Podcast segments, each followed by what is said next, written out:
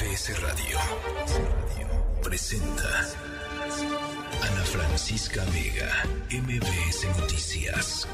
Comenzamos.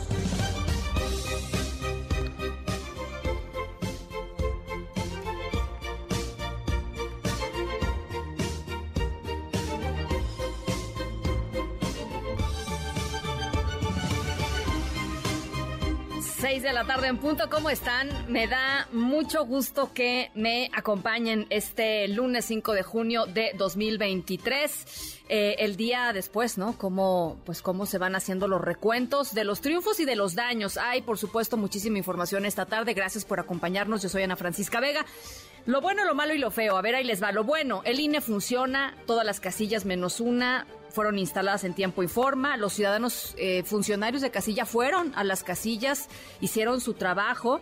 Eh, ya ven que cuando no llegan el día de la jornada, pues tienen que formar eh, la gente formada, los funcionarios pues sacan de la gente que está formada en la fila funcionarios que tienen que hacerla, pues este básicamente del al aventón, ¿no? Bueno, pues en este caso prácticamente todos los funcionarios llegaron una jornada con pocas incidencias a pesar de que pues algunos de los candidatos em, acusan eh, elección de Estado, pero bueno, en, en general pocas eh, que pudiéramos documentar los medios de comunicación y los propios partidos políticos. Lo malo que les digo, pues el abstencionismo, ¿no? Para mí, tremendo tremendo, menos del 50% en el Estado de México. Eh, en Coahuila, pues mejor, casi el 56% más o menos de las personas salieron a votar. Lo feo, eh, terminó ayer la jornada y que creen todos eran ganadores y ganadoras. Todos, sin excepción, salieron a decir que habían ganado. Bueno, Armando Guadiana en Coahuila, hay que decir que ese sí no dijo, pero bueno. Em, lo feo también, pues las encuestas de salida, ¿no? Otro punto que se pone sobre la mesa en general las encuestas durante este proceso electoral. Creo que habría que revisar qué es lo que está sucediendo nuevamente. 17% daba parametría en la encuesta de salida, 15% ENCOL, 18% las encuestas del financiero en, su, en sus eh, exit polls. Eh, pocas, entre ellas la del Reforma, se acercaron al resultado de la elección, el resultado efectivo, al menos en el Estado eh, de México. Eh, el PRI prácticamente desaparecido, solamente gobierna Durango y Coahuila, ambos en coalición, parece como un partido casi regional, ¿no? Impactante lo que le ha sucedido al PRI em, pues en, los últimos años. A Alito Moreno, el líder nacional del PRI, eh, de tener 11 gobernaturas le quedan dos. Dos. Eh, y ayer sonreía en Coahuila. con su camisa que decían letras grandototas, grandototas, Alito. ¿No? O sea, Alito promocionando a Alito. El PRI cae a cuarta fuerza política en, la, en términos del número de población gobernada y Alito sale con su camisa de Alito. El PRD no alcanzó ni el 3% en el Estado de México y en Coahuila, de acuerdo con los conteos rápidos, va a perder el registro en esos estados si se confirma finalmente con las papeletas electorales que no llegó al 3%. El PAN también, pues con muchísimo que reflexionar, no sé lo que piensan ustedes, la votación quedó en el Estado de México igual que hace seis años y en Coahuila se redujo a la quinta parte de... Eh, lo que había conseguido también hace seis años. Vamos a estar desmenuzando los datos de qué motivó el voto para eh, una y otra candidata en el Estado de México. Cosas muy, de veras, muy interesantes. En fin, mucha información, mucho análisis. Hoy vamos a recordar también 14 años ya de el espantoso, terrible, la trágica eh, el trágico incendio en la guardería ABC allá en Hermosillo, Sonora. Haremos un recuento del pasado y por supuesto eh, escucharemos las voces que todavía piden hoy eh, justicia. Saludo, gracias y gracias con que nos acompañan y que nos acompañaron ayer muchas comunicaciones desde Ciudad del Carmen, Durango, Felipe Carrillo, Puerto Reynosa, Extapas y Guatanejo, a toda la gente que nos está escuchando y viendo desde la Ciudad de México, desde el Valle de México a través del 102.5. Gracias por ser parte de este esfuerzo informativo. Van redes sociales. Ya saben que por allá me pueden escribir Twitter, arroba Ana F. Vega, Instagram y Facebook, Ana Francisca Vega Oficial, nuestro número de WhatsApp 5543 77125. También estamos recibiendo eh, todas sus comunicaciones por allá esta tarde y nos pueden ver y escuchar a través de nuestra página web mbsnoticias.com. Arrancamos. MBS Noticias informa.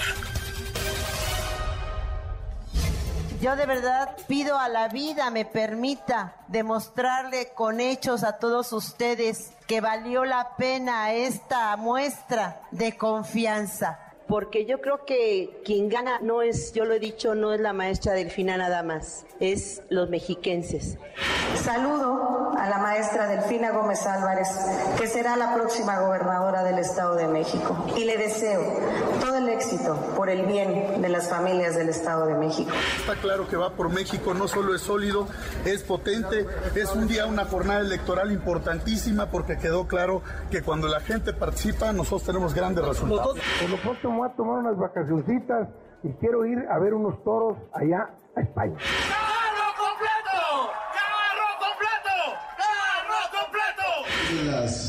Tendencias que arrojan los resultados electorales preliminares, pues la tendencia no es favorable a nuestra candidatura.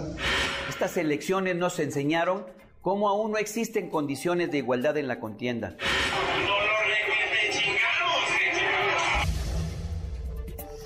Bueno, pues parte de las voces allá em, ayer eh, de la jornada electoral y nos vamos directito a Coahuila. ¿Cómo, cómo ha transcurrido el día de hoy, eh, mi querida Camelia Muñoz? Te saludo con mucho gusto. Gracias, Ana Francisca. Buenas tardes para ti, para el auditorio. Pues te informo que ya hace unas horas terminó el cómputo de la totalidad de las actas para el programa de resultados preliminares de lo que fue esta elección para la gubernatura y la renovación del Poder Legislativo aquí en Coahuila y esto, bueno, pues arrojó que hubo una participación ciudadana del 56.4%, lo que significa que votaron 1.288.313 personas. Eh, los resultados que se arrojan, pues es el que la Alianza Ciudadana por la Seguridad del PRI, PAN y PRD y efectivamente obtuvo el carro completo al ganar la gubernatura con su candidato Manolo Jiménez Salinas y los 16 distritos locales de mayoría en el Congreso.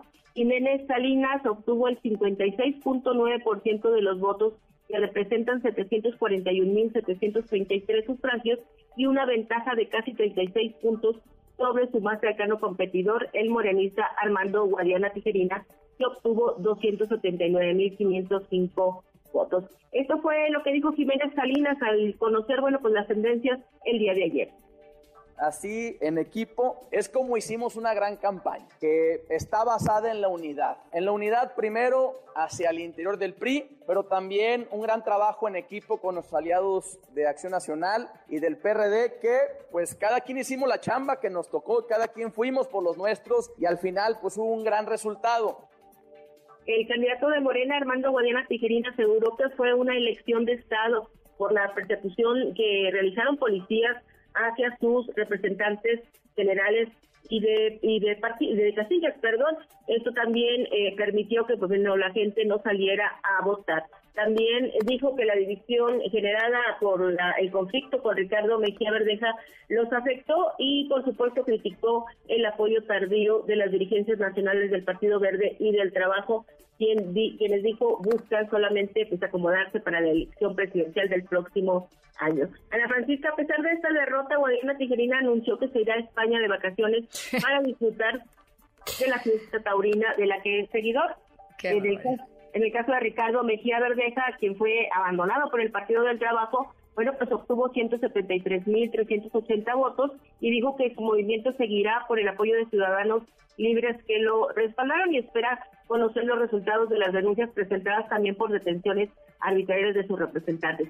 Evaristo Lenis Pérez de la Alianza Rescatemos Coahuila del Partido Verde y Unidad Democrática de Coahuila se quedó con solo 76.624 votos y también dijo que bueno pues no no fue una contienda equitativa pero esto abre la posibilidad para el partido local de promover cambios con la participación ciudadana. También te informo que bueno pues el, el gobernador Miguel Ángel Riquelme Solís habló sobre esta eh, actividad política que se desarrolló y dijo que bueno a pesar de los incidentes estos no modifican los resultados que dan el triunfo a su ex secretario de Inclusión y Desarrollo Social, Manolo Jiménez Salinas.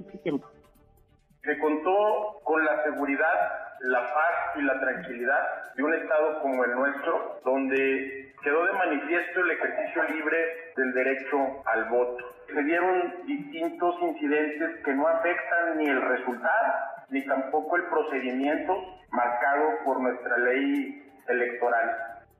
Y bueno, Ana Francisca, ya finalmente te comento que los comités distritales y el Instituto Electoral de Coahuila concluyeron la recepción de estos paquetes electorales. El miércoles se inicia el cómputo y se prevé que el domingo próximo se entregue la constancia como gobernador electo a Manolo Jiménez, así como también a los 16 diputados locales de la Alianza Ciudadana por la seguridad. Es de información. Oye, Camelia, acusó recibo el gobernador de la acusación que le hizo Guadiana, digo, antes de planear sus vacaciones a, ver los toros en España, eh, de que había sido una, una elección operada desde el Estado.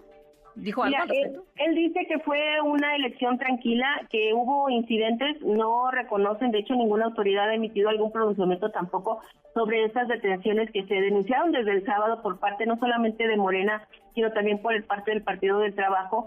Eh, y él comenta de que eh, Coahuila es un estado seguro y que eso permitió justamente que la elección se desarrollara con tranquilidad. Bueno, pues eh, por supuesto estamos muy al pendiente de cómo vaya eh, resolviéndose el, el, poquito, digamos, conflicto, los poquitos incidentes que se registraron por allá. Gracias por el reporte, por la actualización, Camelia. Muy buenas tardes. Gracias, muy buenas tardes. Y bueno, por supuesto, el Estado de México, eh, importante la, elección que se dio allá. Fíjense, Delfina Gómez de la coalición de Morena, Partido Verde y Partido del Trabajo, eh, ganó en 36 de los 45 distritos locales, incluyendo, por ejemplo, Atlacomulco. El corazón prista, ¿no? Atlacomulco. Eh, buena parte de Toluca, eh, Ecatepec, en fin, de los grandes municipios del Estado de México, pues se los llevó eh, Delfina, Delfina Gómez, por supuesto su natal Texcoco, dos de Cuautitlán Izcalli, que es tierra de Alejandra del Moral, en fin, ahora, pues ahí están los números, sin embargo, los números... no corresponden a lo que habíamos estado viendo por parte de las, de las encuestas, de muchas de las encuestas que eran triunfos de más de dos dígitos. Finalmente, eh, Delfina Gómez gana con 52.65% en contra de 44.34% de Alejandra del Moral. Eh, Juan Gabriel eh, González, te saludo con gusto hasta el Estado de México. ¿Cómo van las cosas? Platícanos. ¿Qué tal, Ana Francisca Auditorio? Muy buenas tardes. Digamos que Delfina ganó, pero no arrasó como lo preveían las encuestas y ellos mismos lo manejaban en su equipo de campaña. La candidata gobernadora de la Alianza Juntos Hacemos Historia, Delfina Gómez Álvarez, será la próxima y primera gobernadora del Estado de México al obtener el triunfo en las elecciones de ayer domingo 4 de junio, según los resultados del conteo rápido dado a conocer por el Instituto Electoral de la entidad. Los datos oficiales indican que la maestra Delfina alcanzó un parámetro de entre 52.1 y 54.2% de la votación, mientras que la candidata de la coalición va por el Edomex, Alejandra del Moral Vela, obtuvo una preferencia de 43 y 45.2%. Estos datos se han ido confirmando con el avance del programa de resultados electorales preliminares, el PREP, pues al corte de las 18 horas de este lunes y con el 99% de las casillas computadas, Delfina Gómez tiene el 52.6% de la votación y Alejandra del Moral el 44.3%, es decir, una diferencia de 8.4 puntos porcentuales.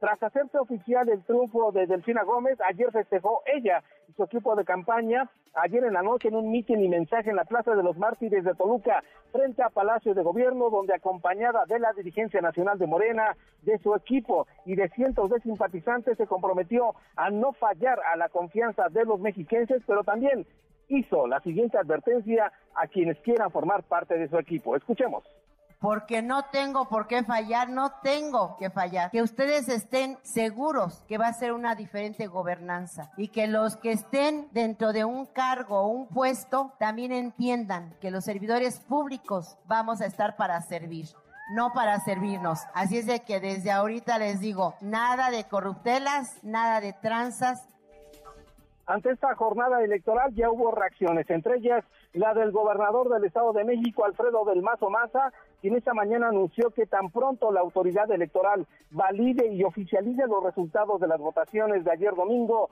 se pondrá en contacto con la candidata de la Alianza Juntos Hacemos Historia, Delfina Gómez Álvarez, para iniciar los trabajos de transición del Poder Ejecutivo mexiquense. Del Mazo reconoció la participación ciudadana en trabajo del Instituto Electoral Local y aseguró que la jornada de ayer domingo pues, resultó transparente, confiable y con civilidad.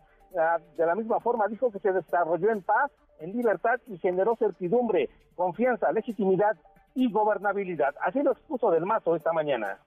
Felicito a la maestra Delfina Gómez por los resultados alcanzados, deseándole éxito en su gobierno para que le vaya bien al Estado de México y a los mexiquenses. En un ejercicio de responsabilidad, iniciaremos los trabajos de transición una vez que haya concluido la autoridad electoral y declare el final del proceso electoral.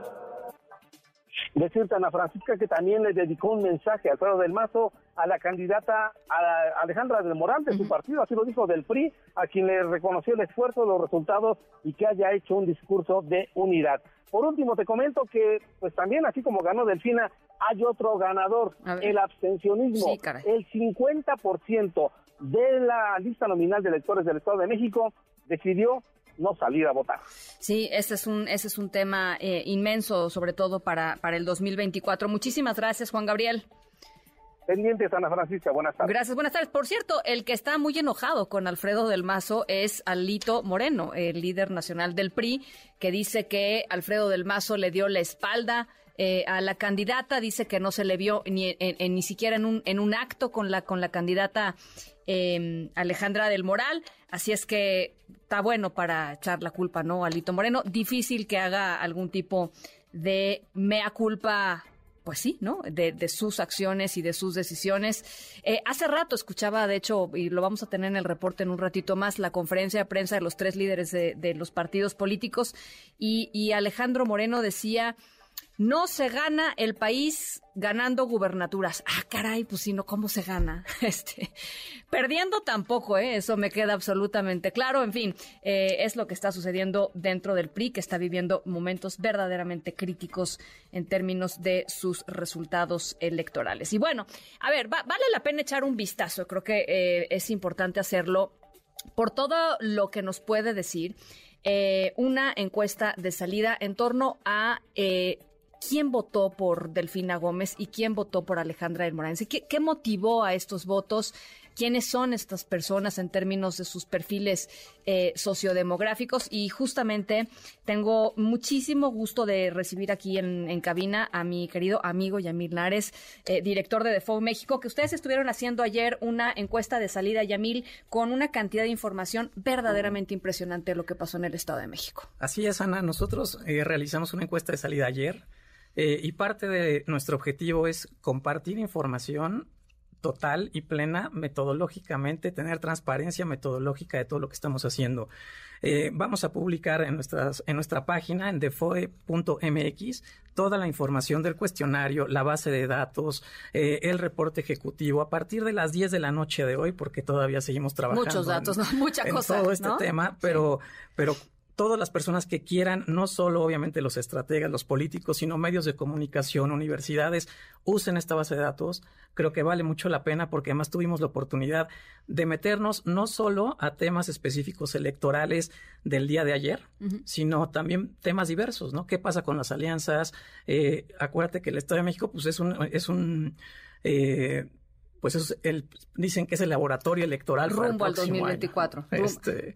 A ver, cuéntanos qué fueron encontrando en términos de, de los perfiles. Tienen incluso, por ejemplo, me, me, contaba hace ratito antes de entrar al aire, este, ¿quién fue a votar por, por hora, digamos, o sea, en términos de, de la, la, edad versus este el momento en el día en el que decidieron ir a votar. Es muy interesante. Así es. Justo una de las ventajas que tiene una encuesta de salida durante el día es que las personas puedan identificar estos movimientos. Por ejemplo, te comparto que las personas que salieron a votar por Alejandra del Moral hasta antes de las once y media eh, eran obviamente principalmente panistas, pero hay un dato interesante, los que se identifican con, o los que no se identifican con ningún partido, hasta antes de las once y media se vio que había un sesgo que salían ellos a votar. Tiene un, eh, una forma muy similar a lo que pasa con los panistas, por ejemplo. Eh, además, por grupos de edad, si vemos los que salían a votar hasta antes de las doce y media, eran jóvenes entre 18 y 35 años. Entonces, sí, los jóvenes salieron a votar por Alejandra del Moral. Antes. Pero principalmente hasta antes de las once y media de la mañana. Eh, van a poder ver estas, estas, estos datos también en la página. creo que eso resulta muy interesante porque ahí es donde encontramos estos sesgos precisamente en voto, ¿no? Eh, encontramos algo similar con, eh, con educación también, los, los niveles altos de escolaridad salieron a votar temprano también, eh, también por Alejandra del Moral. Y en contraste, por ejemplo, cuando vemos qué pasaba con el voto, qué pasó durante todo el día con el voto de, eh, por Delfina Gómez, aquí encontramos que el segmento que se caracteriza y que es el más importante es el de, mayores de 55 años. Ese segmento desde en la mañana, ese nunca cayó. Ese se ve O sea, constantemente estuvieron yendo eh, personas de más de, de 55 años y este, reportando que habían votado por la candidata del final. Así es. Entonces, creo que ahí empezamos a ver un poco las diferencias, no, son no solo en el Estado de México. Acuérdate que además la encuesta de salida eh, son a los electores. Aquí ya no estamos haciendo nada preelectoral, no estamos identificando a los probables votantes ni nada. Aquí a los que se... La gente que fue y votó. La gente que fue y votó es esto, ¿no?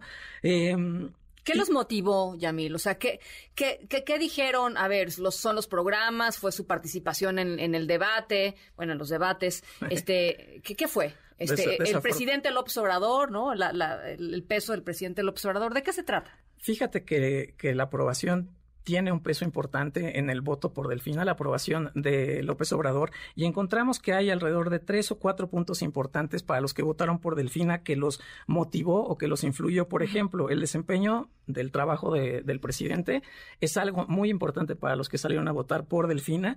El otro es la imagen de Delfina. Eh, su, imagen les gustó. Les gustó, se identificaron con ella. Eh, la candidata en general, el partido, las propuestas de Delfina Gómez. Eso es con los, los principales, eh, las principales características que hicieron que, se que influyeran en el voto de, por Delfina.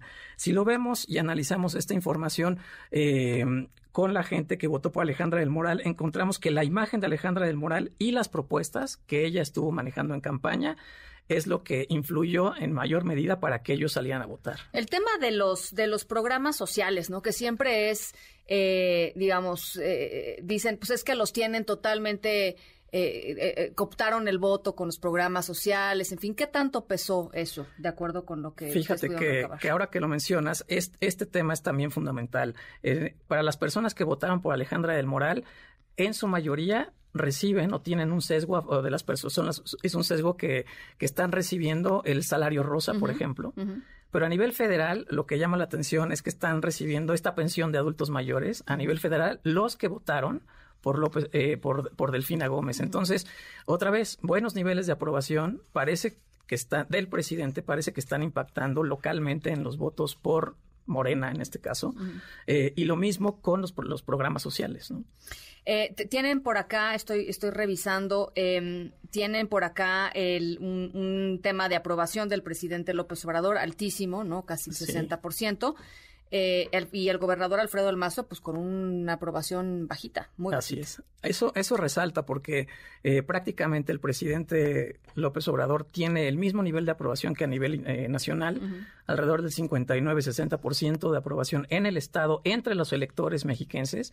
Y en cambio, pues el 37% de Alfredo del Mazo, que sin duda es un, es un registro bajo, ¿no? Este, que, que quizá también por eso podamos entender por qué no salían, eh, por, qué Alejandra, no, Alejandra del Moral estaba tratando de utilizar eh, pues la aprobación del Ejecutivo local. Ahora, eh, uno de los temas que hemos hablado aquí en, varias ocasiones con distintos analistas, Yamil, eh, tiene que ver con esta, esta, cuestión de las personas que son partidarias del presidente López Obrador se identifican con esta idea de eh, la 4T. O sea, para, ellos significa algo muy importante la 4T porque piensan que están, digamos, eh, eh, caminando juntos rumbo a un objetivo común. Y eso, pues sabemos, es muy poderoso. Cuando uno está motivado, digamos, este, en términos como de, solidarios con otras personas, pues puedes mover montañas, literalmente, ¿no? Este, la historia de la humanidad está llena de ejemplos. Eh, también ustedes pudieron medir algo así, ¿no? Sí, tuvimos, eh, les preguntamos a los electores en qué pensaban o qué pensaban cuando escuchaban el concepto de la 4T. Y fíjate qué interesante, entre las personas que votaron por Alejandra del Moral, claramente está todo que ellos piensan con López Obrador o piensan con el partido Morena.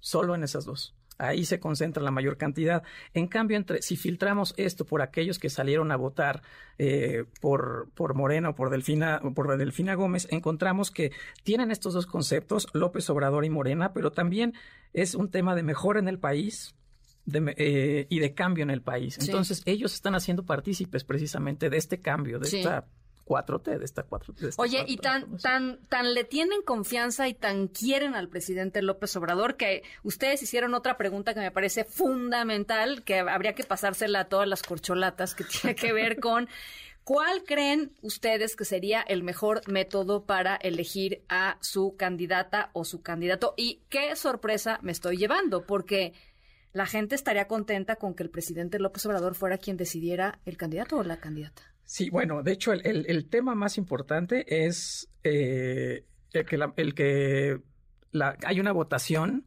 entre por la mayoría de la gente, ¿no? Antes de esa.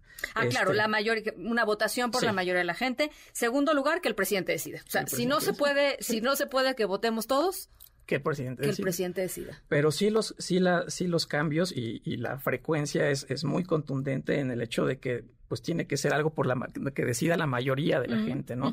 Y otra vez, esto vale mucho la pena ponerlo en perspectiva justo en el Estado de México, en este laboratorio electoral, ¿no? Que es para el próximo 2024.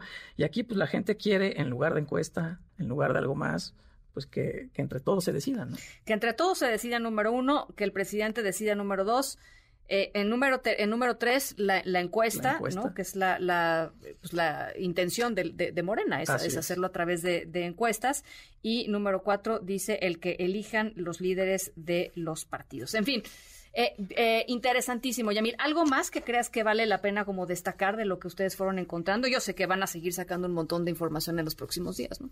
Sí, tenemos más información de alianzas, que eso te los, los lo estaremos compartiendo posteriormente en la página otra vez, www. Pero les gustan, les gustan las alianzas. Sí, Sí, parece que parece ser con base en los datos que las alianzas, eh, que, de hecho los, los aliancistas panistas, priistas y perredistas quieren una, quieren seguir con la alianza, ¿no? O sea, que votaron por Alejandra del Moral y dijeron sí, sí nos gustó y sí, y sí queremos que esto continúe. Así es. Bueno, pues este, bueno, pues ahí está. Eh, Defo.mx. Así es. Ahí está la página de internet eh, y vamos a estar conversando. Ojalá nos permitas conversar en este año que nos... Que 360 y qué, dos días, 362 días para las elecciones presidenciales. Gracias, Yamil. Gracias a ti, Ana. Muchísimas gracias, Yamil Lares, director de DeFoe México. Las seis con 27. Vamos a la pausa, ¿les parece? Eh, regresamos con mucha más información. Eh, tenemos eh, resumen de lo más importante esta tarde. Tenemos, por supuesto, todo lo que tiene que ver con la conmemoración de los 14 años de este incendio atroz allá en Hermosillo, Sonora, que cobró la vida de 49 eh, chiquitos bebés eh, en la guardería ABC. Con esto y con mucho más regresamos 55 43 77 105 para que platiquemos esta tarde. 628, pausa, volvemos. En MBS, noticias que ponen de buenas. Informes de la Secretaría de Turismo afirman que en el primer cuatrimestre de este año, 20 millones 7 mil pasajeros fueron transportados en vuelos nacionales. Esto es 20.5% más que en el mismo periodo de 2022, mientras que 19 millones 143 mil pasajeros fueron trasladados en vuelos internacionales. Esto significa 19.1% más que el primer cuatrimestre de 2022. El Instituto Mexicano del Seguro Social informó que en los primeros cinco meses del año la creación de empleos alcanzó los 490.013 puestos, 70.8% de ellos son permanentes. Con ello en el último año van 854.422 puestos de empleo creados, de los que el 73% corresponden a empleos permanentes. En el marco del Día Mundial del Medio Ambiente te damos algunos datos alarmantes. 400 millones de toneladas de plástico es la cifra que se produce a nivel mundial cada año y más de la mitad de ellos son de un solo uso. Menos del 10% se recicla. De toda esta cantidad de plástico, entre 19 y 23 millones de toneladas acaban en ríos, lagos y mares. Los microplásticos invaden el agua y el aire y ello incide negativamente en la salud de las personas y del planeta. Por ello, hoy que se lucha contra el plástico, te decimos, lleva tu bolsa de tela al súper y recicla. Para MBS Noticias, Javier Bravo.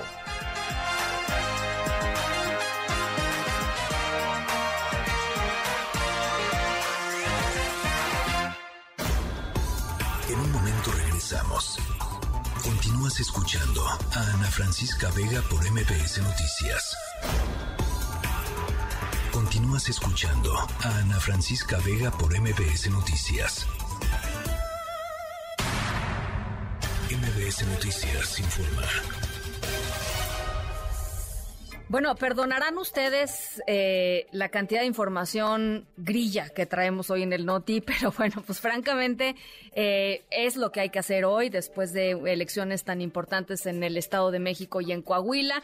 Y todas las reflexiones que trae consigo eh, tanto para Morena y sus aliados como para la alianza opositora Va por México, que hoy tuvieron una conferencia de prensa, ya les decía Alito diciendo que pues no se ganan, eh, no se gana el país ganando gubernaturas, en fin, eh, eh, extensa la conferencia de prensa, hablaron los tres líderes políticos y resulta que será el 26 de junio cuando se informe como fecha máxima el método por el cual van a elegir a la candidata o el candidato de presidencial para las elecciones 2024. Parece que los resultados de ayer, pues les aceleró, digamos, de alguna manera el proceso.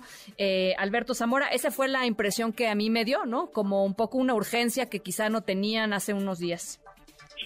¿Qué tal, Ana Francisca? Buenas tardes. Así es, pues ya habían anunciado que iban a, dar a conocer después de la jornada electoral del 4 de junio, iban a dar a conocer información importante, iban a hacer un anuncio importante y bueno, finalmente este día lo hicieron. El dirigente nacional del PAN, Marco Cortés, eh, encabezó esta conferencia de prensa donde anuncia que a partir del, ya más tardar el día 26 de junio, la coalición Va por México va a definir ya el método para la candidatura presidencial. Asistió también Jesús Zambrano, el dirigente nacional del PRD, y Alejandro Moreno Cárdenas del PRI. Ahí, Cortés Mendoza también dio a conocer la reinstalación de una mesa de trabajo con organizaciones civiles a fin de construir la coalición más amplia y competitiva posible, así lo dijeron, de cara a los comicios de 2024. Escuchemos lo que se mencionó.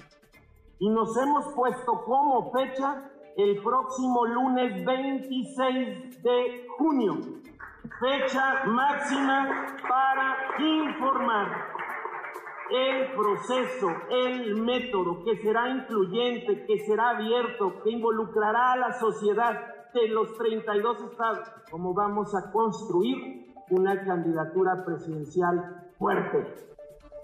Y bueno, también el dirigente del PAN hizo una advertencia al presidente de la República al señalar que no se le vaya a ocurrir fingir un pleito entre sus corcholatas y mandar alguna de ellas para que intente encabezar la candidatura presidencial de la oposición en un señalamiento que podría considerarse hacia Marcelo Ebrard. Aquí sus palabras.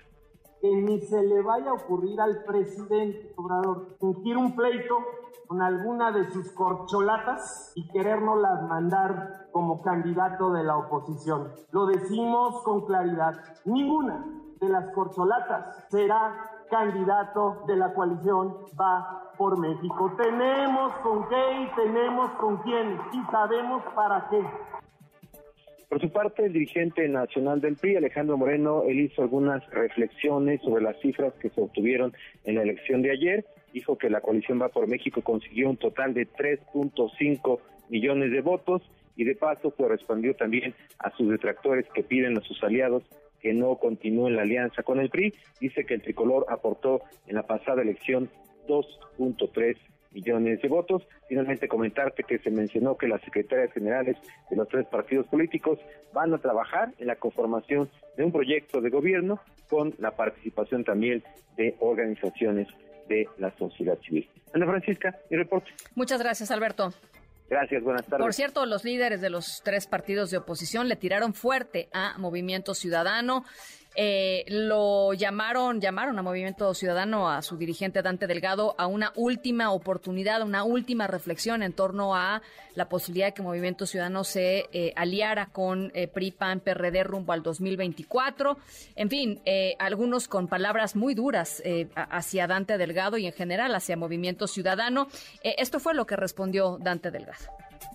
Han fracasado una y otra vez y quieren que nosotros nos subamos al Titanic, que puse como ejemplo la vez pasada. Quieren que nuestro acuerdo sea en el fondo marino donde se está depositando su barco lleno de cuarteaduras. Eso no es posible. Nos quieren a nosotros de violinistas en su orquesta imaginaria.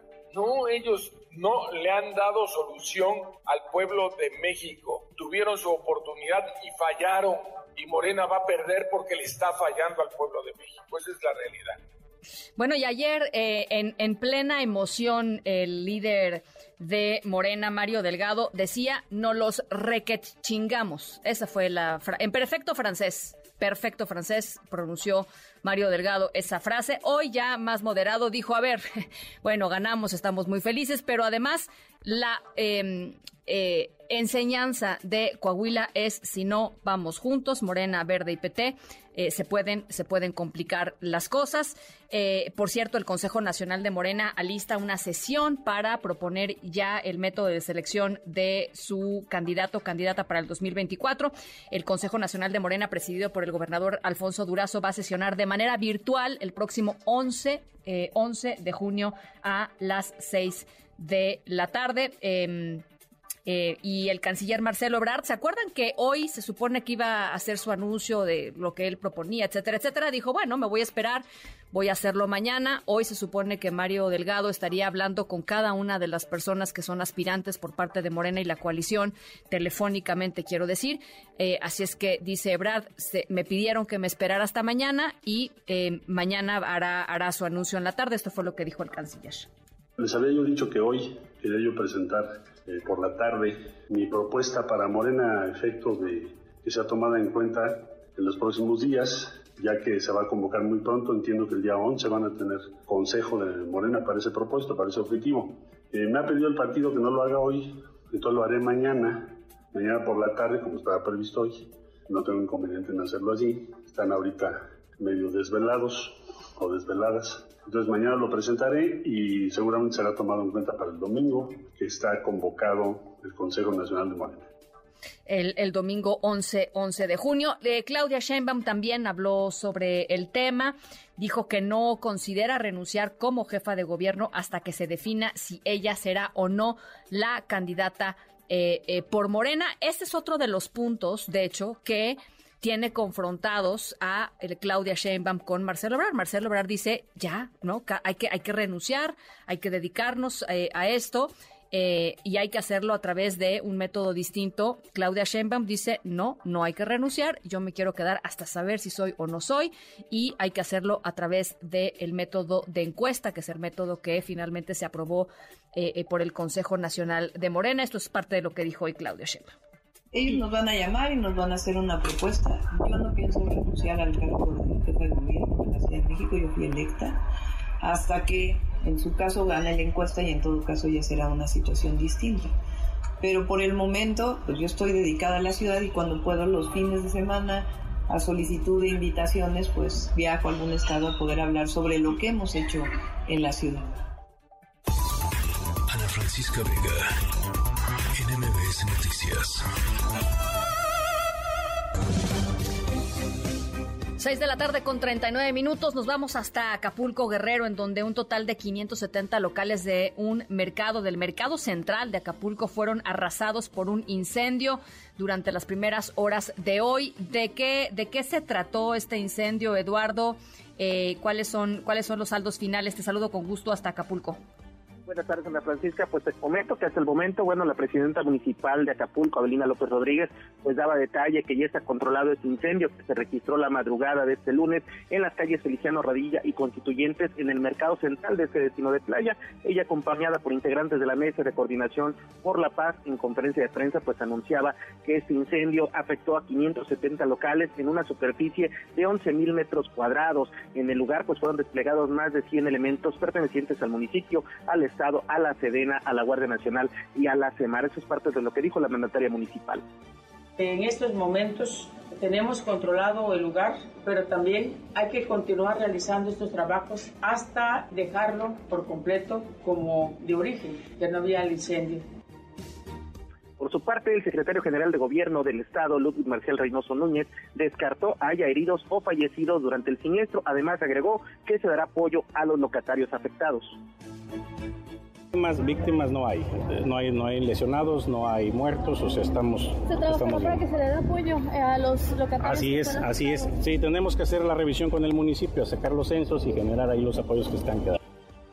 Y bien, pues hasta el momento se desconoce la causa que desencadenó este incendio en la Francisca en la central de abasto más importante de la ciudad. De acuerdo a la Secretaría de Protección Civil del Estado, el fuego ya está controlado en un 97%, pero es recomendable no ingresar al lugar hasta finalizar con los trabajos de enfriamiento y revisión de la estructura, pues esta podría colapsar. Cabe mencionar también algunos puntos, Ana Francisca, como que se ha dispuesto todo un operativo de vigilancia en la zona del siniestro, también que la Fiscalía General del Estado ya abrió una carpeta de investigación por este por este hecho. Y por último, lo dado a conocer a través de un comunicado conjunto entre los gobiernos de Acapulco y del estado de Guerrero respecto al plan de acción en favor de los afectados. Eh, de lo más destacado es que la atención será de forma individual con cada locatario y que se realizarán gestiones conjuntas ante la Federación y directamente con el presidente de la República, Andrés Manuel López Obrador, para lograr una mayor bolsa de recursos conjuntos que permita la reconstrucción de la zona afectada.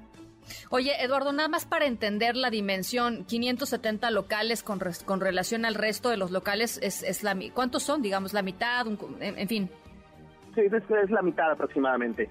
Todo empezó en el estacionamiento, este, ahí cabe mencionar que incluso hay este eh, hay bodegas de cartón, de plástico, así que fue muy rápido como se propagó este incendio. Sin embargo, este ocurre también se fue indirectamente a la nave central del mercado. O sea, una gran parte de ese sí fue incendiado. Hay unas tomas impresionantes de cómo se consume gran parte de este mercado central aquí en el puerto de Acapulco, ubicado en el centro de la ciudad.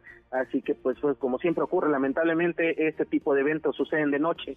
Eh, generalmente los mercados aquí en Acapulco, por una extraña casualidad, es durante, mientras todos dormimos, cuando son siniestrados. Bueno, eh, la fiscalía estará investigando. Supongo que hay, pues esto, ¿no? Un poco lo que nos estás diciendo. Hay quizá por ahí eh, eh, suposiciones de que podría ser algún algún tipo de, obra de, provocado por el ser humano, pues quiero decir. Sí, hay, hay, hay, mucha zozobra por parte y mucho temor por parte de los locatarios que han perdido su patrimonio de que esto pudiera volver a ocurrir, ¿no? Este, la zona del mercado central es también víctima de forma muy frecuente eh, por gente que se dedica al cobro de la extorsión, al, cobro del derecho de piso y suelen ser víctimas muy frecuentes los locatarios del mercado central.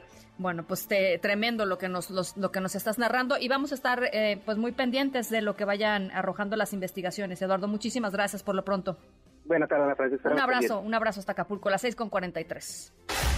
Ana Francisca Vega, NMBS Noticias. meet you where you been. I could show you incredible things. Magic, madness, heaven, sin. Saw you there and I thought, oh my god, look at that face. You look like my next mistake. Love's a game, wanna play.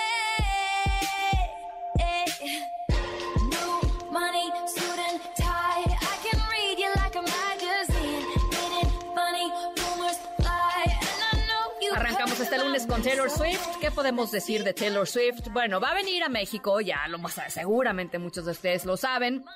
Em, está en su Eras Tour, va a venir a América Latina, Brasil, Argentina y ya les decía México. Hay tanta expectativa que Ticketmaster tuvo que sacar incluso eh, un registro previo para poder participar en la posibilidad de comprar hasta un máximo de cuatro boletos para una de las tres fechas que va a tener Taylor Swift en el, en el Foro Sol.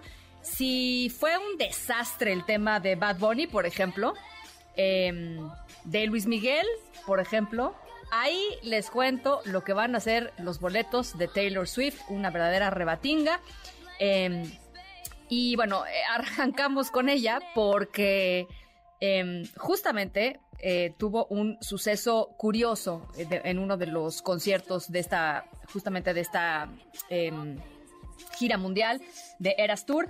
Eh, un suceso que a mí me hizo reír mucho y sin duda, sin duda, la cantante hubiera preferido ahorrarse enterito, enterito. al ratito les voy contando qué fue lo que le sucedió. Las 6 con 45 vamos a el corte, regresamos con mucha más información. Está por aquí eh, vamos a estar conversando con Ezra Shabot, 55 43 77 1025, para que platiquemos esta tarde sus impresiones de las elecciones de ayer, sus impresiones de todo lo que hemos escuchado, de todo lo que dicen los políticos, de todo lo que se viene para este 2024. Eh, ojalá nos lo puedan compartir 55 43 77 102 56 con 46. Pausa y volvemos.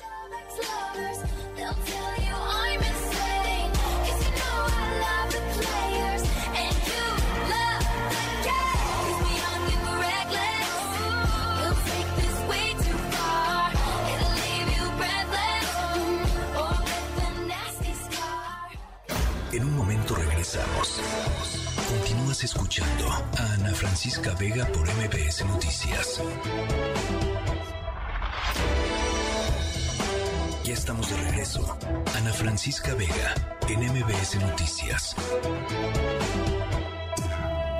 Línea directa con Ezra Shabot. Bueno, te leía, Ezra, por ahí en un mensaje en redes sociales que decías eh, la derrota de Alejandra del Moral eh, replantea necesariamente los términos de la alianza para el 2024 y hace que el PAN tenga una verdadera disyuntiva entre continuar, digamos, con, con, la alianza y apostar porque va a jalar eh, o eh, definitivamente pues irse al, lado, completamente al lado de la, de la ciudadanía. ¿Cómo lo ves después de que ya cerró el PREP, 8.35% gana Delfina Gómez? ¿Cómo lo estás viendo, Ezra? Hola, ¿qué tal? ¿Cómo estás? Muy buenas tardes. La verdad es que se trata fundamentalmente de una decisión de partido que tendrá que tomar. Hoy todavía están firmando ahí pues acuerdos con respecto a alianzas que podrían establecerse, eh, dicen a partir de los propios resultados. Hacen ahí una especie de malabares eh, aritméticos con respecto a que sí, que son muchos votos, que funciona la alianza pero eso no les alcanza, no les alcanza a la Francisca para poder establecer lo que podríamos llamar una estrategia vencedora hacia la presidencia de la República. Eh, empezar a comparar eh, elecciones estatales con elecciones federales, eh, no asumir plenamente lo que sucedió el día de ayer en el sentido de la capacidad que tiene el aparato de Estado para funcionar. Lo tenía antes, porque la elección de hace seis años en el Estado de México se dio en las condiciones semejantes. Hay dos elementos a partir de los cuales uno puede pensar que la oposición pues no pudo operar. Básicamente uno, la incapacidad del PRI para movilizar a una mayor cantidad de gente en las zonas en donde lo requería, más allá de la debilidad panista, y por otro, la ausencia de Juan Cepeda, o sea, la ausencia de Movimiento Ciudadano, que era quien le iba a quitar a Morena la parte oriental del Estado. Creo que eso es fundamental para poder entender que en este momento pues eh, poder generar una candidatura de que levante a la sociedad y que pueda enfrentar a un aparato de Estado que va a funcionar. Eh, quizá en otras ocasiones esto pues no estaba tan aceitado o habían aceptado ciertas condiciones a partir de las cuales podrían competir con eh, pues menos intervención del Estado, pero ahí está, ¿no? me queda claro que este es un triunfo tanto del propio presidente López Obrador de Morena y de Claudia Sheinbaum en la jefatura de gobierno que la impulsa a ella como candidata fuerte en este juego de corcholatas como lo tienen denominado. Si la ciudad, si el, la oposición piensa que puede seguir jugando a estas cartas, tendrá que hacerlo con otras figuras. Eh, liderazgos fundamentalmente como el de Marco Cortés y como el de Alejandro Moreno Alito no, no te dan para, para una alianza ciudadana. Tendrías que estar pensando en un recambio total y absoluto y con un candidato que pues estuviese más allá de la, O sea, de la ver, disputa de los partidos. La, Uy, pre- sí, la- la pregunta es, no sé, la pregunta es, ¿vale la pena continuar con el lastre del PRI? Y, y Alejandro Moreno, Alito, se, se enojaba en la propia conferencia de prensa diciendo que había mucha gente diciendo esto. Y bueno, pues es que cuando uno ve eh, en, en- en- en los resultados electorales que han tenido por un lado y por el otro, eh, eh, uno ve eh, los negativos que carga el Partido Revolucionario Institucional y luego ve que dentro de su propio partido hay unas divisiones enormes y unos cuestionamientos tremendos con respecto a su propio liderazgo. Pues di- digamos que con ese PRI está, está complicado, eh, Ezra. Ahora, ¿ves al PAN tomando otra decisión? Pues yo no. No, yo tampoco no lo veo en este momento, salvo que exista una presión adicional, o a menos que hayan llegado a la conclusión que pues van por el Congreso y no van por la presidencia. Que les quede claro que jugar a a este, a estos mecanismos de división y de falta de entrar de lleno en el mundo de la ciudadanía no les va a permitir la presidencia de la República. Quieren finalmente pues evitar que el, eh, el negocio se les caiga y creo que puede sonar muy agresivo, pero creo que en esas están. Es decir, es que en una de esas un movimiento ciudadano enorme va a pues hacer pedazos de estructura partidaria, es un poco lo que sintieron en las manifestaciones en las calles con el tema del INE, eh, en donde pues finalmente quedaron atrás de la ciudadanía, no se dejan y, y no están dispuestos a ceder ningún tipo de espacio. El PRI en este momento se convierte fundamentalmente en un partido regional, o sea, con sí, no sí, sé sí. cuál sería la intención de voto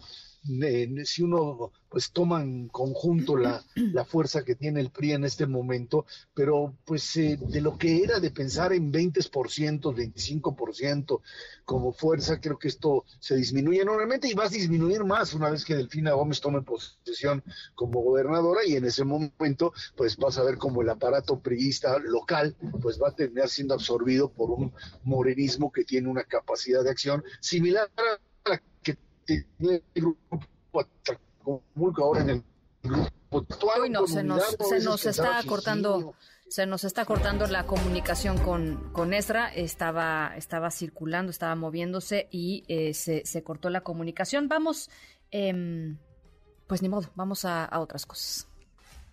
Ana Francisca Vega, en MBS Noticias. Da unos pasos de fantasía y tropieza. El astro mexicano cae metro y medio. ¿Se acuerdan cuando se cayó. Juan Gabriel del escenario? Híjole, no se rían, no sean malos. No sé que fue de, de milagro no le pasó algo grave a nuestro eh, ídolo Juan Gabriel Em, en Houston. Ya pues entrado entrado en años eh, Juan Gabriel. Nuestra historia sonora tiene que ver con Taylor Swift, pero pero Estamos hablando de incidentes que han sucedido en conciertos. Incidentes que no solo quedan en la anécdota de la propia gente que va al concierto, sino que pues terminan reflejándose en medios de comunicación eh, nacionales e internacionales. Eh, por supuesto, a ver, cuando algo es en vivo puede pasar todo, ¿no?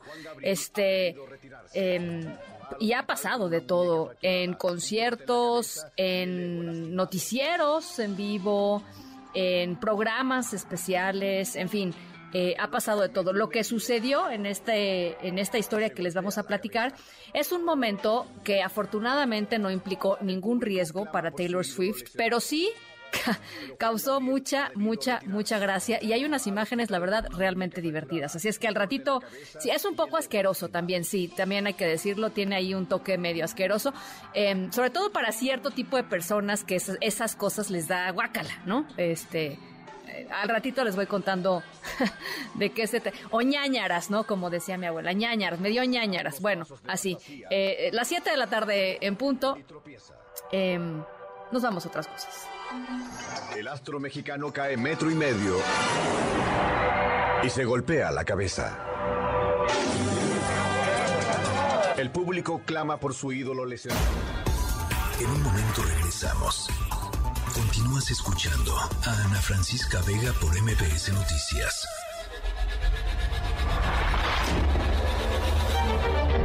MBS Radio presenta Francisca Vega en MBS Noticias. Continuamos. 7 de la tarde con 11 minutos. Gracias por seguir con nosotros en MBC Noticias. Yo soy Ana Francisca Vega, arrancando semana lunes 5 de junio de 2023. Va nuestro WhatsApp para que platiquemos por allá 55 43 77 1025. Mucha información eh, eh, todavía, por supuesto, en la tarde de la tarde de hoy. Vamos a estar conversando con Guadalupe Acosta Naranjo sobre el resultado de las elecciones de este fin de semana, uno de las eh, pues líderes de un grupo importante de la sociedad civil que está eh, tratando de armar con junto con los partidos políticos una pues una opción para el 2024. Eh, ¿Cómo ven eh, desde la sociedad civil esto que sucedió ayer? ¿Cómo ven la respuesta de los partidos políticos hoy? En fin, le estaremos entrando a este tema. Y además, a ver, ahí viene el fin de curso. Y qué bonito es el fin de curso y qué padre y no sé qué, pero luego vienen las graduaciones y luego que los cursos de verano, y luego que la vacación, y luego que ya vienen otra vez eh, las clases y uno que con el mismo salario pues tiene que hacer de todo. Así es que van a, vamos a tener algunas eh, recomendaciones financieras con Daniel Urias de Cultura Financiera sobre qué hacer en este, en este fin de ciclo escolar en términos, en términos financieros, las 7 con 12. Las 3 esta tarde. Bueno, por tercera vez en menos de dos años, trabajadores del Instituto de Educación Media Superior de la Ciudad de México colocaron banderas de huelga en los 28 planteles y en sus oficinas centrales. 31 mil estudiantes van a ser afectados. ¿De qué se trata? ¿Cuáles son sus demandas? Adrián Jiménez, ¿cómo estás? ¿Qué tal? Buenas tardes, Ana Francisca Auditorio. Bueno, pues sí, eh, se cuelgan las banderas rojinegras nuevamente en el Instituto eh, de Educación Media Superior de la Ciudad de México, pues eh, ante pues la negación a, sus demandas de parte de las autoridades de esta eh, escuela. La jefa de gobierno pues también ya ha reaccionado y, descartó poder otorgar un mayor incremento salarial a los trabajadores pues, que ya se fueron a huelga este lunes. La mandataria capitalina explicó que subir el salario pues no responde a una simple decisión, pues los recursos presupuestados en esta materia están acotados, pues son parte del capítulo 1000, el más regulado de todos. Dijo, agregó que pese a que carecen del presupuesto necesario, van a continuar las negociaciones con los trabajadores. No es un asunto de querer nada más subir el salario, no, sino que hay pues un límite en los recursos que nosotros tenemos para poderle dar aumento salarial a los trabajadores. Entonces, en función de eso fue que se eh, planteó la negociación, hubo negociación, iba a seguir habiendo pláticas. Y bueno, al insistirle si se podría plantear un incremento salarial mayor al ofrecido Sheinbaum Pardon negó esa posibilidad, incluso señaló que los trabajadores plantearon sobre estas negociaciones laborar una hora menos. Vamos a escuchar. No, aunque se sigue trabajando en algunas otras propuestas. Ellos incluide, inclusive proponían trabajar una hora menos. Ellos ya eh, pues tienen prestaciones laborales muy importantes. Eh, entonces va a seguir la, van a seguir las pláticas. Ahora en el marco de ya no es la Junta, sino es eh, en el marco del Tribunal Superior de Justicia.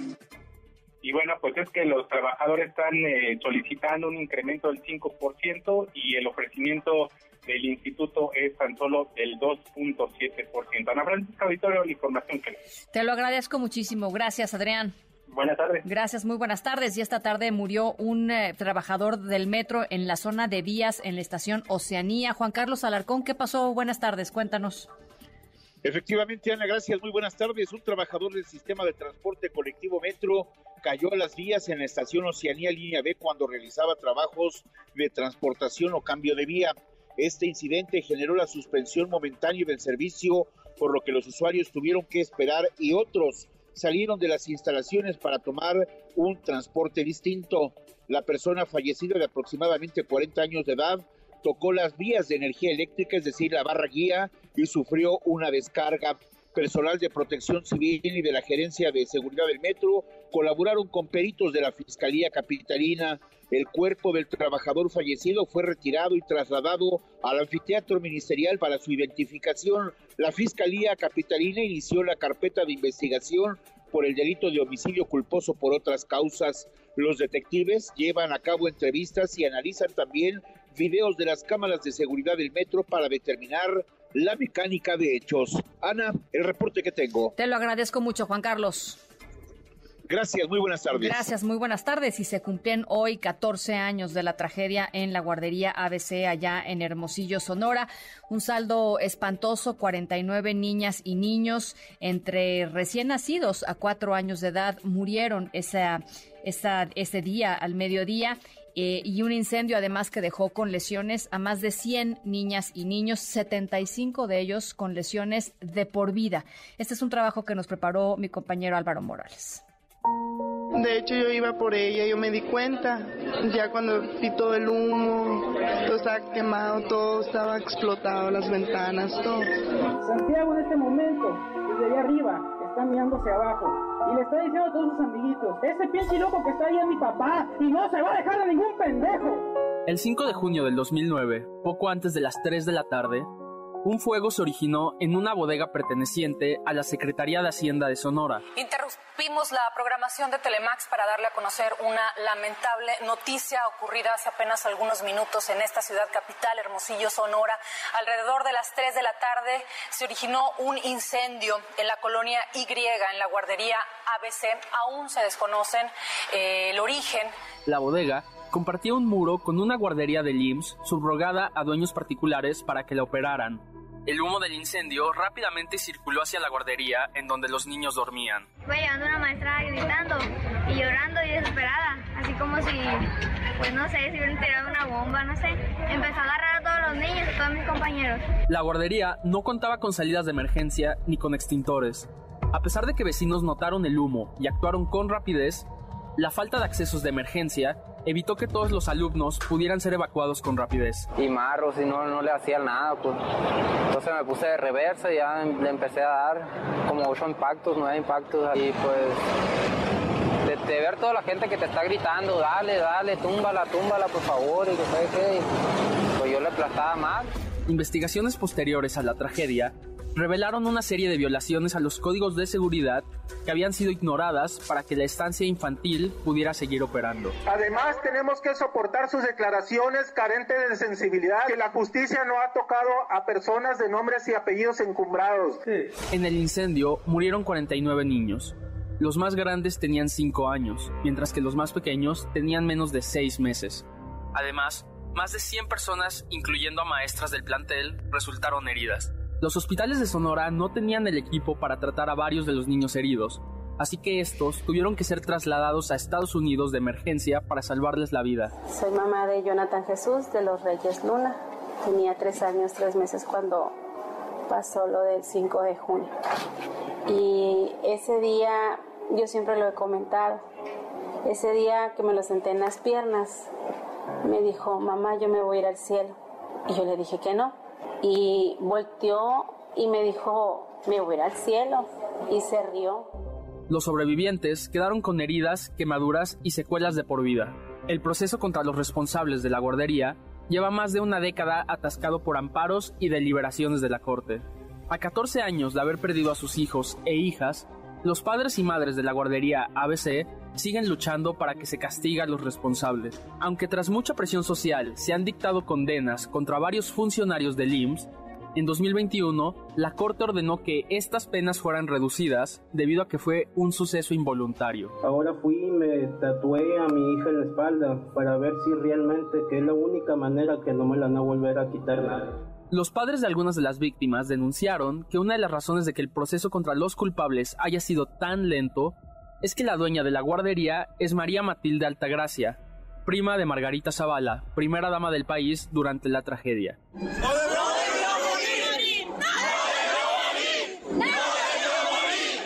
Hoy se cumplen 14 años de impunidad para las víctimas de la guardería ABC, una de las tragedias más grandes de la historia de México, producto de la corrupción y la desorganización de las instituciones mexicanas, las mismas instituciones que hasta el día de hoy han sido incapaces de darle justicia a los afectados por el incendio de la guardería ABC.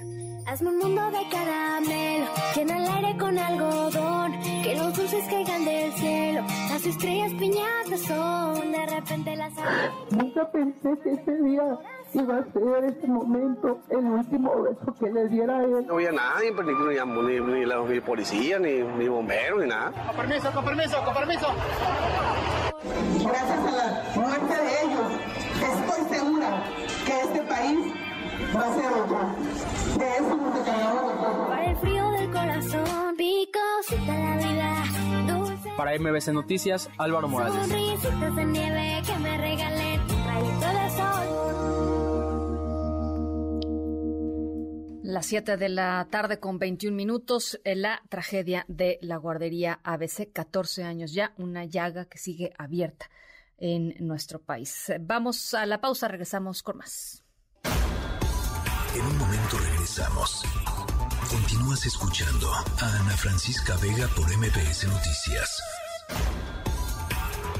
Continúas escuchando a Ana Francisca Vega por MBS Noticias. 7 de la tarde con 25 minutos en la línea telefónica Guadalupe Acosta Naranjo, integrante del Frente Cívico Nacional, expresidente del PRD. Eh, Guadalupe, me da gusto platicar contigo y tenía mucho interés de hacerlo hoy. eh, después de las elecciones ayer en el Estado de México y en Coahuila y después de haber escuchado hoy a los eh, líderes de los tres partidos de la alianza PRI-PAN-PRD, ¿dónde, ¿dónde están parados? ¿Cuál es tu lectura de lo que estamos escuchando y viendo? Un saludo también, con, un gusto saludarte primero, Ana Francisca. Pues mira, a ver, la jornada del día de ayer sin duda es una jornada que eh, tiene claroscuros desde mi punto de vista. Nos duele la derrota de un estado tan importante como el Estado de México. Y la derrota, pues hay que llamarlas como lo son, derrotas. No ganamos el Estado de México. Morena dio un paso importante al controlar ahora uno, al ganar ahora uno de los, el estado más importante poblacionalmente y probablemente económicamente del país. Sí. Y han avanzado en su consolidación. La derrota no fue del tamaño que ellos pensaban, y que se anunció, por cierto. Es el mismo momento que estaba ah, dando a conocer esto, Mario Delgado dijo que tenía encuestas que variaban entre el 17 y el 19% de ventaja. Sí, sí. El Bueno, PREP hoy lo dejó en 8. ujú. O sea, la equivocación fue por cerca de 700 mil votos de lo que se dijo a lo que terminó. Pero eso no limita, eso no aminora el tamaño del golpe y de la y de la derrota del Estado de México. Yo quiero reconocer aquí de paso sea a, a Alejandra del Moral, una mujer que agarró una candidatura que estábamos 25 puntos abajo, que era público y que la llevó hasta el grado del 8%. No nos alcanzó Sí, sí. el tiempo, no tuvimos todas las condiciones, pero no dejó de reconocer su esfuerzo, su valentía de Alejandra y además el valor de reconocer eh, su derrota y decirlo públicamente y, no escatimando el voto de los electores que fue el que finalmente tomó una determinación. Tuvimos por otro lado una victoria muy contundente en el caso de, Coahuila, son en- entidades de distinto tamaño y peso político y electoral, pero no deja de ver el contraste. Un estado donde terminamos ganando la elección con 35 puntos de diferencia respecto al segundo lugar que era Morena. Bueno, eh, es algo que ni yo esperaba, que llegáramos a un grado de diferencia de esa naturaleza. ¿Dónde está la, la- dónde estuvo la clave? En el nivel de participación en las dos entidades. En un lugar participó el 49% de la votación de la, de la población, que fue el Estado de México, y en otro participó casi el 58%. ¿verdad? 10 puntos porcentuales más. Y ahí la, se comprueba que entre más gente salga a votar, mayor posibilidades es para que el partido que está en el poder presidencial pierda la elección. Ahora, no pudimos motivar a la ciudadanía suficientemente en Edomex, eso es una cosa que hay que reconocerlo, Eh, y no es un tema de dinero, Guadalupe. No es un tema, no es un tema de dinero. Este, se gastaron un dineral en la campaña del Estado de México, las dos campañas. Eh, gastó más Alejandra del Moral que Delfina Gómez, pero igual gastaron muchísimo dinero. Pero no estoy seguro de eso, Ana Paula. Ana Y de lo que Francisca, se nos han acusado es Sí. que, o de lo que se dijo, es que el gobernador no se metió y que la dejaron sola. Y lo que todo el mundo miramos es que eh, la jefa de gobierno allá se le llevaba en, la, en, la en el Estado de México, eh, Adán Augusto, todas las corcholatas, todo el gabinete, reunieron a los 22 gobernadores. No, yo no sé de dónde sacan esas cifras, eso lo va a determinar finalmente el Instituto Nacional Electoral, pero lo que yo miré fue mucho mayor gasto y la intervención desde la propia presidencia de la República. Todas las mañanas, si no son dichos míos, ahí están las sentencias del Tribunal Electoral pidiéndole al presidente que no interviniera en la elección del Estado de México, ¿no? Y, y del otro lado, la acusación que se hace eh, es, que a mí me parece tampoco rara esta acusación, de que el gobernador del Estado de México abandonó a Alejandra. O sea, ¿de dónde sacan que se gastó más de la campaña Ah, de bueno, Alejandra? Pero esos, esos son esos son los reportes al Instituto Nacional Electoral. No, no es que todavía no hay un nadie, dictamen, no es que no es que soy Ana Francisca, pero no es Ana que Francisca, no, no, perdón, no, te preocupes. te voy a- no te preocupes. que Pero pero pero esos son esos son cifras que dio el Instituto eh, Nacional Electoral a través de uno de sus de sus comités hace algunos días. Pero dejemos eso de lado. Pongamos que el tema financiero se va a resolver en otros en otros eh, ámbitos. Pues Simple y sencillamente no se convenció a la gente para salir a votar. ¿Qué te dice que la misma coalición Guadalupe va a poder motivar a la gente para que sí lo haga en el 2024 con los mismos líderes, ¿eh? Marco Cortés, eh, Alito eh, Moreno y Jesús Zambrano. ¿Qué te Porque dice? yo creo que no son los líderes de los partidos los que motivan que la gente salga a votar en una elección estatal. Si no, no pudieras entender la, la, la diferente actuación de los dos electorados, el de Coahuila, por un lado, donde salió a votar el 58% y se le ganó con 35 puntos a Morena, y que si se hubieran juntado PT y Verde de Tomo se le hubiera ganado con una diferencia de 12 puntos a, Mo- a- a Morena y a PT y a Verde, puntos en ese momento, y lo que pasó en el Estado de México. Yo, yo ubico ahí dos cosas distintas. A ver. Una, ¿qué ¿cuál fue la manera como enfrentó Coahuila la elección? ¿Y cómo, es- cómo actuó políticamente el gobernador de Coahuila y cómo actuó políticamente el gobernador del Estado de México? En el del Estado de México hubo una clara sumisión a la instrucción presidencial de que no podían intervenir nadie más más que él, como lo hizo y lo está resuelto por el tribunal. Eso no es un dicho mío. El tribunal sancionó al presidente dos ocasiones sobre el tema y en el caso de Coahuila, el, el gobernador, sin ser grosero, sin faltarle nada a la investidura, pues actuó en defensa de los intereses de su partido y de Coahuila. O sea, del mazo. ¿cómo, ¿Cómo lo enfrentas al presidente? ¿Te le enfrentas?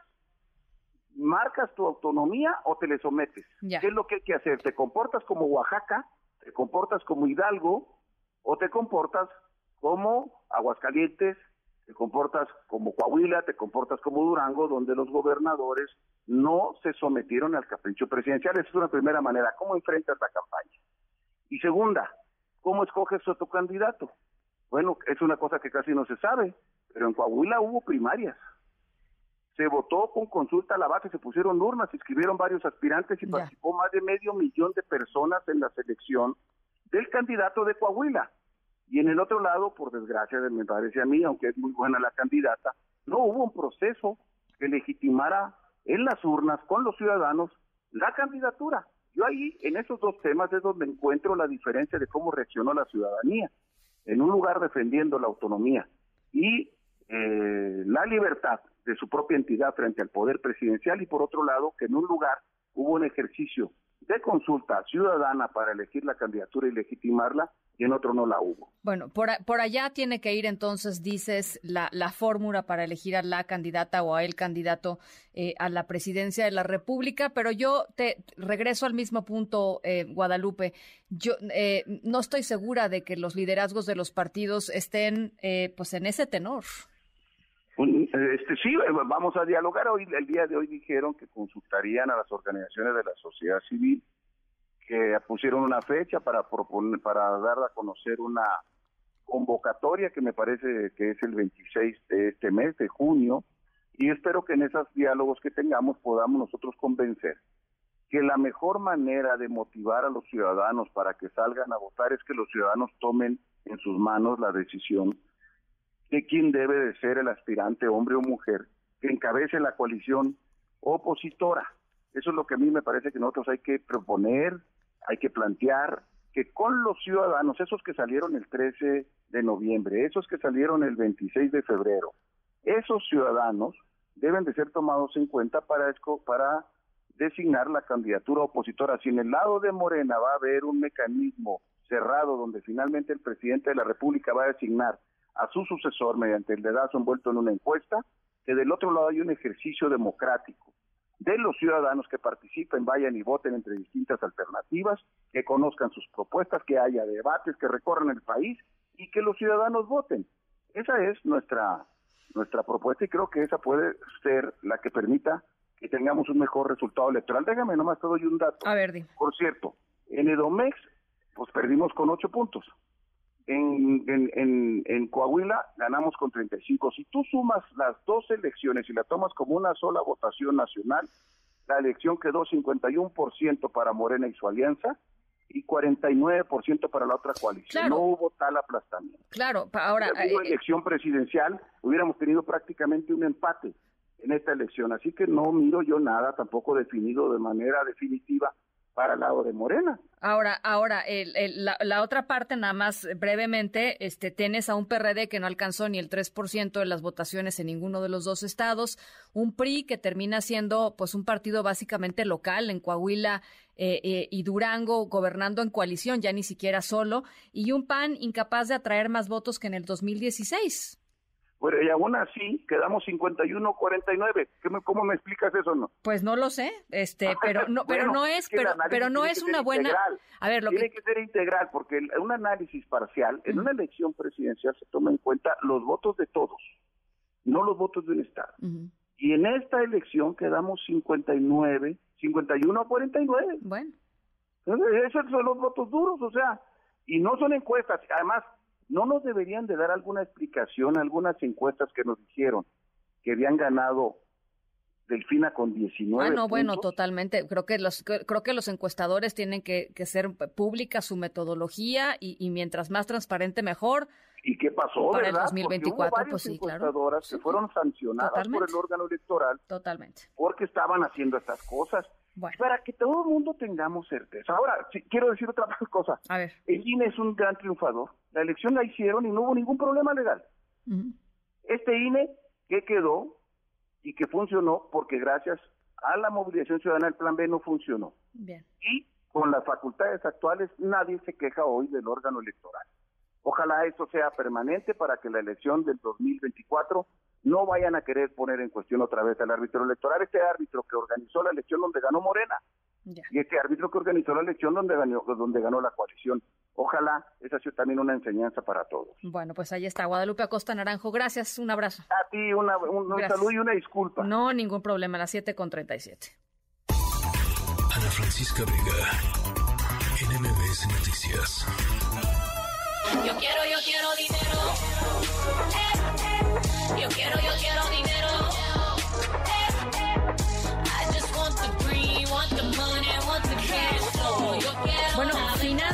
Rumbo al fin de curso, las graduaciones, la prevacación, los cursos de verano, en fin, la cosa se pone pues difícil en estos momentos. Daniel Urías de Cultura Financiera, te saludo como siempre con mucho gusto, Daniel. ¿Qué tal? Buenas tardes, muchísimas gracias por la invitación. Cuéntanos, ¿cuáles son algunas de las recomendaciones que nos tienes? Pues mira, lo primero que tenemos que revisar es precisamente cuáles son los compromisos que vamos a tener a esta mitad del año y entre ellos se incluyen, como bien ya mencionabas, bueno, desde graduaciones, algunos periodos vacacionales para algunas personas y ya sea tanto que yo vaya a salir de vacaciones como el hecho de que quizá mande a mis hijos, mis hijas a algún curso de verano. Y también algo bien, bien importante que necesitamos prever es que, pues una vez que termina toda esta etapa de descanso o, decíamos, o de cambio de, de, de curso, de grupo, viene el regreso a clases, con todo lo que eso implica desde el costo de útiles escolares, uniformes, etcétera. Entonces, necesitamos tener una planeación muy estratégica para que no nos vayan a ganar las prisas, que no nos vayamos a tener que endeudar para resolver alguna situación en específico. Pasa muy seguido con la parte de regreso a clases, que se nos alargó la fiesta de las vacaciones y hasta faltando un par de semanas nos recordamos que hay que regresar y entonces ahí es donde empiezan los tropiezos. Mi sugerencia es que en este momento, junio, todavía estamos empezando este mes, nos dediquemos a hacer una planeación. Como ya lo decíamos, revisar cuáles son los compromisos que a cada persona o a cada familia le va a tocar enfrentar, en qué meses, cuáles son los costos, hay que establecer un presupuesto y hay que, si no lo hemos hecho hasta el momento, abrir un pequeño fondo de ahorro, un apartado, si está muy apretada la situación porque el tiempo ya es poco para esto que estamos diciendo, entonces pues también habrá que revisar nuestros gastos, ver dónde podemos hacer recortes. La gran, gran intención o el gran objetivo de este año 2023 a mediados es que evitemos lo más posible recurrir a las deudas para resolver estos, eh, estos asuntos porque muchas de esas deudas lo que generan es que a finales de año ya andemos otra vez cortos de lana, es una un círculo vicioso, es una bola de nieve que se va generando una y otra vez y por eso a veces pues vemos tan complicados los años eh, en general más allá del ciclo escolar, más allá de esta temporada de vacaciones. Que además, eh, Daniel, pues las, los intereses ahora todavía están este, pues muy altos, ¿no? Y, si y si asumes deudas en tarjeta de crédito, por ejemplo, eh, al rato se te hace una bola de nieve. Así es, eh, hay que estar muy pendientes también de cuánto cuesta endeudarse, que este es un gran punto, y hay que revisar, si yo afortunadamente en estos momentos tengo un buen historial crediticio, estoy al día con mis deudas, estas no están ahorita en números alarmantes, ok, probablemente pueda hacer como parte de mi estrategia una planeación en donde se incluya cubrir algo de mis pendientes con la tarjeta de crédito. Ojo, siempre y cuando esté bien planificado. Ahora bien, ¿qué sucede en los casos de quienes desafortunadamente en estos momentos sus tarjetas ya están al tope, están con una mala calificación en buró de crédito, que también recordemos que podemos estar ahí, todos, la gran mayoría de las personas estamos en buró, la diferencia es cómo estamos, si con buena o con mala calificación. Si no tenemos en este momento la puerta del crédito formal y serio abierta, desafortunadamente muchas personas en medio de estos apuros que se generan por falta de planeación, terminan recurriendo a alternativas de préstamos informales que desafortunadamente cada vez ocurre más seguido en nuestro país. Más allá de ser una solución, es una puerta directita a caer en un fraude donde no solo hablamos de intereses verdaderamente eh, rateros que andan más allá del mil por ciento de interés anual, imagínate eso, sino que además eso viene acompañado de una serie de extorsiones, de eh, robo de información de datos personales, se meten a tu teléfono celular, contactan a todas las personas que tengas ahí en tu agenda, en tus contactos en WhatsApp, en redes sociales, y se puede volver algo bien, bien complicado. Así que, ojo, piénsenlo dos, tres veces antes de recurrir al crédito, incluso siendo un crédito formal, piénsenlo y asegúrense de que podrán pagarlo en caso de que esa sea su única opción y si desafortunadamente el crédito formal en estos momentos se les está negando porque tienen ya un mal historial, cuídense muchísimo y por favor no recurran a estos préstamos que son rapiditos y facilitos supuestamente,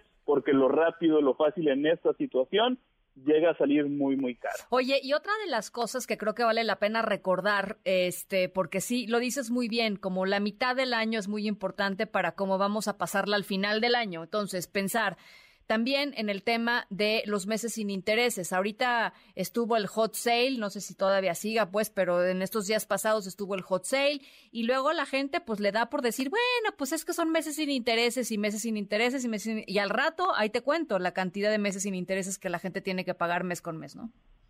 Sí, se vuelven cantidades impagables, que es una, una trampa que nosotros mismos vamos, vamos construyendo en donde dices, ah, el pago es chiquito, el pago es chiquito, el pago es chiquito, y como bien dices, a la vuelta de unos meses tantos pagos pequeños reunidos se convierten en un pago enorme que ya no me alcanza. Y ojo, también tengan en cuenta quienes nos están escuchando que si yo en estos momentos compré cosas a una promoción a meses sin intereses y un solo mes que me retrase en pagar, es decir, que se me pase mi fecha límite de pago en la tarjeta de crédito, en ese momento la promoción de meses sin intereses desaparece, así tenga 20 promociones activas desaparecen y me cargarán todos los intereses que estaba yo exentando por haber comprado en promoción. Entonces, mucho cuidado también con eso porque son eh, asuntos que debemos de conocer de cómo funcionan también estos meses sin intereses. Ahora, hay que saber diferenciar también cuando nos están ofreciendo una compra a meses sin intereses o una compra a plazo diferido. Claro. ¿Por qué? Porque ahí nos cuesta más caro a plazo que si lo compráramos de contado. Así que muchísimo ojo en la manera en la que nos estamos administrando. Mitad de año además es un gran momento más bien para que nos sentemos a evaluar cómo van nuestras metas y propósitos que nos hicimos a inicios de año y a partir de ahí digamos, ok, qué cosas tengo que replantearme, cuáles tengo que ajustar, pero que su objetivo sea llegar con estabilidad al final de este año. Y entiendo perfectamente que se nos pueden juntar, hay quien tiene más de un hijo en edad escolar, decíamos, hay quienes, quienes están graduando, hay quienes les toca eh, tomar vacaciones, pero como precisamente todo esto llega al mismo tiempo, necesitamos tener mucha claridad y sentarnos, si es posible, hacerlo en familia, con su pareja, con su esposo, su esposa, con los involucrados, que en este caso serían los niños o los jóvenes eh, que están en etapa escolar, para definir cuál van a ser, eh, cuál va a ser la prioridad en estos momentos, cuáles son los gastos reales, cuál es el presupuesto que tenemos, hasta dónde nos alcanza para cubrir, incluso quienes van de regreso a clases, ok, qué cosas se pueden reutilizar, hacer estos clubes entre padres de familia para ver quién ya dejó el uniforme, quién dejó este libro, quién dejó este material. Todas esas estrategias unidas me van a permitir transitar esta mitad de año con estabilidad y yo insistiré en que el gran objetivo también es que podamos evitar llegar cargando con pendientes financieros importantes al final de año, porque a veces, tristemente también, y muchos lo sabemos, llegamos a diciembre con el aguinaldo súper comprometido, ya lo debemos todos, somos un intermediario nada más entre el pago y mis acreedores, y pareciera que nos estamos yendo lejos, pero todo tiene que ver con la planeación. Mientras más nos anticipemos, muchos mejores resultados y mayor estabilidad vamos a tener. Daniel Urias, síganlo en Cultura Financiera, casi con doble O, Cultura Financiera. Te mando un abrazo, Daniel, como siempre, muchísimas gracias. Un abrazo, excelente tarde. Igualmente, está lloviendo fuerte en la mayor parte de la Ciudad de México. Hay avance lento, me están reportando avance lento en las líneas 3 y 8 del metro, así es que hay que tomar eh, previsiones. Eh, eh, por supuesto, siempre complicado el tránsito cuando llueve aquí en el Valle de México, pero igual en una de esas, y medio se alivian el calor, que nos dé una tregua esta noche, ¿no? Que nos permita dormir tantito hoy. O sea, ya llevan muchos días seguidos de, mal dormir, la verdad, por el calor. Las 7 con 47, pausa, regresamos con más. En un momento regresamos. Continúas escuchando a Ana Francisca Vega por MBS Noticias.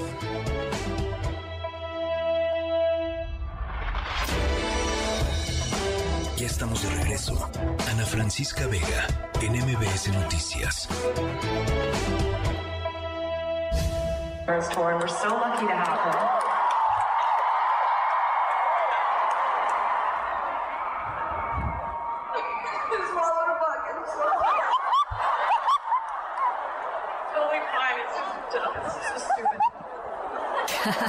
bueno, eso le pasó a Taylor Swift en su más reciente gira. Fíjense, estaba agradeciendo a la gente que estaba ahí, pues en el concierto viéndola, cuando pues de repente se tragó un insecto. Em, y pues a, media palabra pues empezó a toser porque pues se tragó un insecto, no sabemos qué fue, dice que no sabía tan mal, ¿no? Em, pero bueno, por supuesto causó muchísima gracia eh, eh, tanto lo que pasó, ¿les ha pasado a ustedes? A mí una vez se me metió una abeja a la, boca, eh, afortunadamente no me picó, pero pero sí se me metió una abeja que haber estado tan asustada como yo porque salió por no este volando luego luego pero bueno en fin total que Taylor Swift acabó el concierto bien se tragó su su insecto, que por cierto dicen que tiene muchas proteínas, o sea que todo bien para Taylor Swift. Em, por supuesto, dice, estaba bueno o no estaba tan malo, pero ojalá sea la última vez que me sucede. Así es que esperemos que ahora que viene México, 24, 25 y 26 de em, agosto, no vaya, es agosto, ¿no? Es agosto cuando viene, ¿no? ¿Sí? ¿No? Sí, claro que es agosto. Em, no le vaya a pasar algo así, por favor. En el escenario pongamos ahí unas cositas de raid, no sé, algo para que no se vaya a tragar nada. Em, y esa es nuestra historia sonora de hoy, las 7.54. Nos vamos a nombre de todo el equipo de esta emisión. Muchísimas gracias por acompañarnos en esta tarde de lunes. Yo soy Ana Francisca Vega y los dejo como siempre con José Razabala y todo su equipo de autos y más. Pásenla bien, cuídense mucho, nos escuchamos mañana, 6 de la tarde en punto. MBS Radio presentó Ana Francisca Vega. Información para todos. MBS Noticias.